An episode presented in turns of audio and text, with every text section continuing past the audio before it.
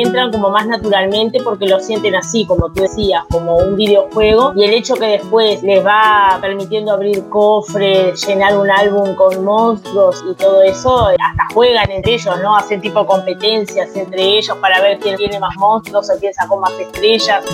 Plan Ceibal conversa con docentes y estudiantes y comparte diferentes experiencias educativas en relación al uso de plataformas durante la emergencia sanitaria y la vuelta a la presencialidad. Hoy, en Experiencias Docentes durante la pandemia, Ana Machuca.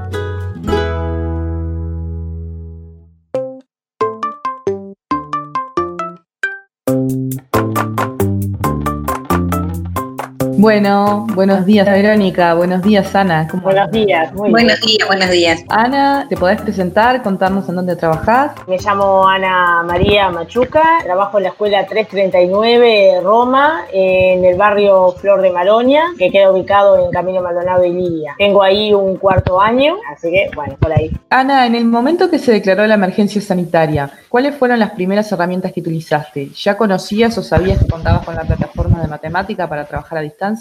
Sí, nosotros ya la conocíamos, la, plataforma, ya la habíamos estado utilizando con mi compañera este, desde el año anterior, la plataforma PAN y Matific. O sea que ya, ya este, teníamos un entrenamiento. Y aparte de eso, habíamos hecho este, algunos cursos virtuales, tanto en CREA, en PAN y Matific, que ya veníamos haciendo desde, desde años anteriores. O sea que cuando se decretó la pandemia, en realidad a nosotros nos costó quizá un poquito el, todo el tema de la virtualidad, pero en realidad el uso de las plataformas, los conocimientos generales los teníamos y después en la cotidiana nos fuimos como profundizando más las herramientas. ¿Y qué te resulta diferente de Respecto a otras herramientas de matemática. El hecho de que parezca un videojuego es algo que a tus estudiantes les resulta atractivo. Sí, sí, exacto. La diferencia entre PAN y Matific es un poco eso, ¿no? En el caso de, de PAN aparecen los ejercicios, más allá de que a ellos les dan medallas y les da estrellas, es como un poco más estructurado quizá. En el caso de, de Matific, ellos entran como más naturalmente porque lo sienten así, como tú decías, como un videojuego y el hecho que después les va permitiendo abrir cofres, llenar un álbum con monstruos y, y todo eso, hasta juegan entre ellos, ¿no? Hacen tipo competencias entre ellos para ver quién tiene más monstruos o quién sacó más estrellas. Entonces sí, esa es la posibilidad que les da.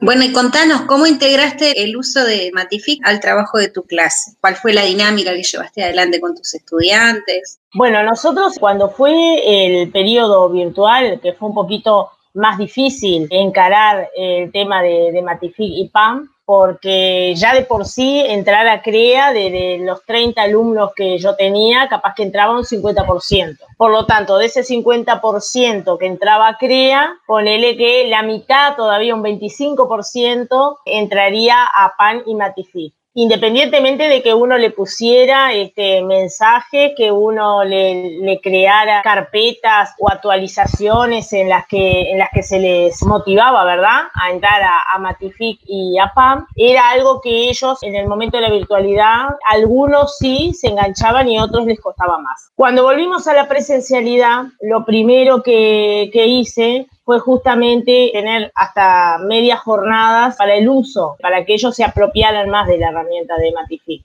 Entonces conocieran bien cómo era el mecanismo, cómo se entraba. Después que ellos lograron eso, ahí fue un poco más fácil.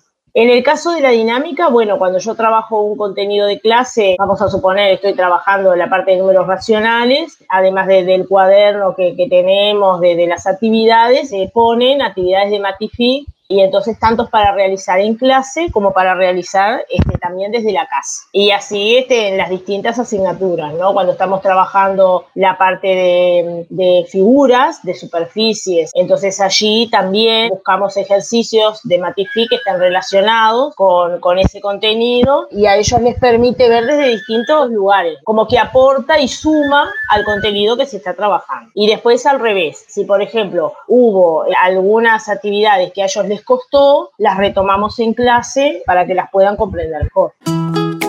Estás escuchando Experiencias Educativas, un podcast de Plan Ceibal.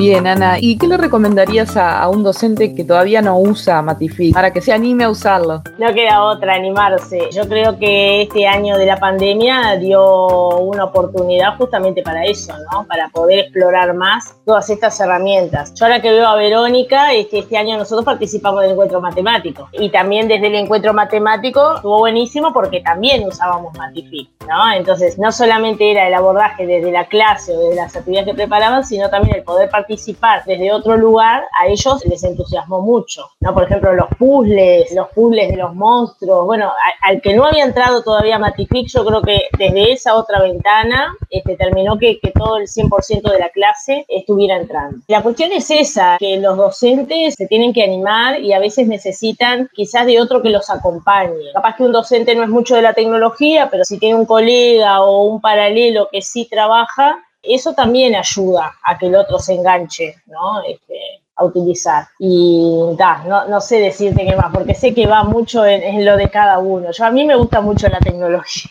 y tengo la suerte que mi, a mi compañera también y bueno, nosotros nos enganchamos en todo. Pero yo creo que cada vez más los maestros se están animando más a utilizar herramientas tecnológicas. Sí, tal cual, tal cual. Sí, pues bueno, yo uso otras plataformas también como... Sí, te iba a preguntar. Eso, sí, este, bueno, además de PAM, que ya nombré, este, trabajamos también con GeoGebra, trabajamos este, con algunas este, eh, buscamos también en internet como actividades de Celebrity, este, después es que hacemos evaluaciones en Kahoot también. ¿En eh, CREA? Y en CREA sí también, ponemos este, en la modalidad, cuando estuvimos en la parte virtual, muchas actividades, tanto del libro de, de matemática como otras creadas por nosotros, para poder trabajar desde allí matemáticas. En el caso de la virtualidad, en realidad, fueron más actividades de, de resignificación, ¿no? De, de poder recordar determinadas cosas. No fueron tanto de enseñanza porque era como un poquito más, más difícil. Porque también lo que nos pasó a nosotros con los Zoom, que en la, en la zona donde nosotros estábamos no había demasiada conectividad. Entonces, ponernos a planificar por Zoom